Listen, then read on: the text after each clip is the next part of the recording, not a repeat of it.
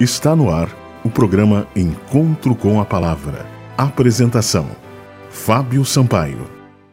Bom dia, amigos da Rádio Germânia. Esse é o programa Encontro com a Palavra. Eu sou o Fábio Sampaio e peço licença para entrar no seu lar para lhe deixar uma palavra de esperança, uma palavra de conforto. O título da mensagem de hoje é Pronto para Vencer. O texto bíblico está em Neemias, capítulo 6, versículo 9 que diz: Agora, pois, ó Deus, fortalece as minhas mãos.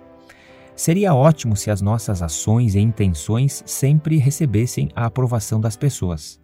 Esperar que isso aconteça, entretanto, é utopia, mesmo quando investimos o melhor que há em nós. Não faltarão pessoas dispostas a criticar, questionando nossos motivos mais puros, tentando desanimar ou mesmo combatendo em franca oposição.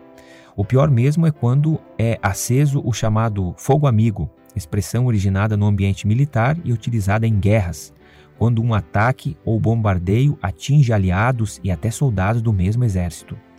Geralmente, essa anormalidade é causada por engano estratégico ou erro de interpretação. Atualmente, porém, a expressão também é utilizada como referência a casos de traição. A desagradável surpresa ocasionada por esse tipo de fogo é justamente porque ele é amigo. Ninguém o espera, diferentemente do fogo inimigo. Esse já é esperado da parte de opositores. As melhores ações e intenções em favor do bem incomodam sempre os aliados do mal, que também sabem ser ativos e incendiários. Neemias enfrentou o fogo inimigo. Ateado por Sambalate, Tobias e Gesem, opositores da reconstrução do Muro de Jerusalém. Eles fizeram tudo para fazê-lo desistir do seu propósito, utilizando inclusive mentiras e propondo um encontro pacífico. Neemias, porém, concentrava-se na importância e na excelência de seu trabalho, o que não lhe deixava tempo para dar ouvidos às artimanhas, muito menos se impressionar com elas. Era homem de fé, oração e propósito. Em sua interação com Deus, ele obteve sabedoria suficiente para saber distinguir a natureza das ameaças e se, e se, dedicar mais e mais ao grande projeto que foi chamado a executar. Possuidor de caráter humilde, Neemias sabia que, para cumprir a sua missão, dependia inteiramente do Senhor Deus. Neemias orou: Fortalece as minhas mãos. É com esse sentimento que nós devemos viver e trabalhar em nossas lutas, nós podemos recorrer a Deus e achá-lo.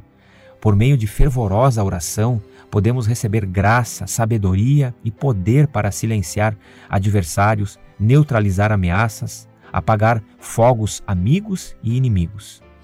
Mas uh, a prece de Neemias é ainda mais pertinente em relação às nossas lutas espirituais particulares.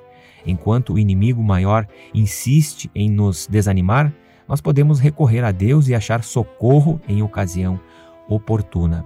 Você precisa de socorro, você precisa de força do seu Deus, do nosso Deus. O inimigo ele tem nos tentado. O inimigo ele insiste em nos desanimar, em causar problemas. Mas saiba, meu amigo, que acima de qualquer poder do mal, de qualquer entidade maligna, o nosso Deus é sobre todas as coisas. Nós cremos em um Deus poderoso, um Deus de poder criador, que pode socorrer os seus filhos. Você precisa de socorro?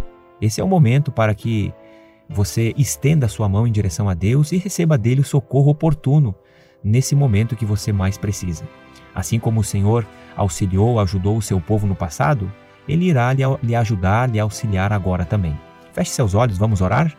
Nosso Deus, obrigado porque o Senhor é o nosso socorro, o Senhor é o nosso escudo e o Senhor nos protege de todo mal. Nos abençoa e nos guarda. Em nome de Jesus. Amém. Este foi o programa Encontro com a Palavra de hoje. Nós queremos deixar aqui o nosso site para que você possa entrar em contato conosco. Entre em contato conosco, mande uma mensagem para nós, visite o nosso site, onde ali nós temos mensagens muito especiais.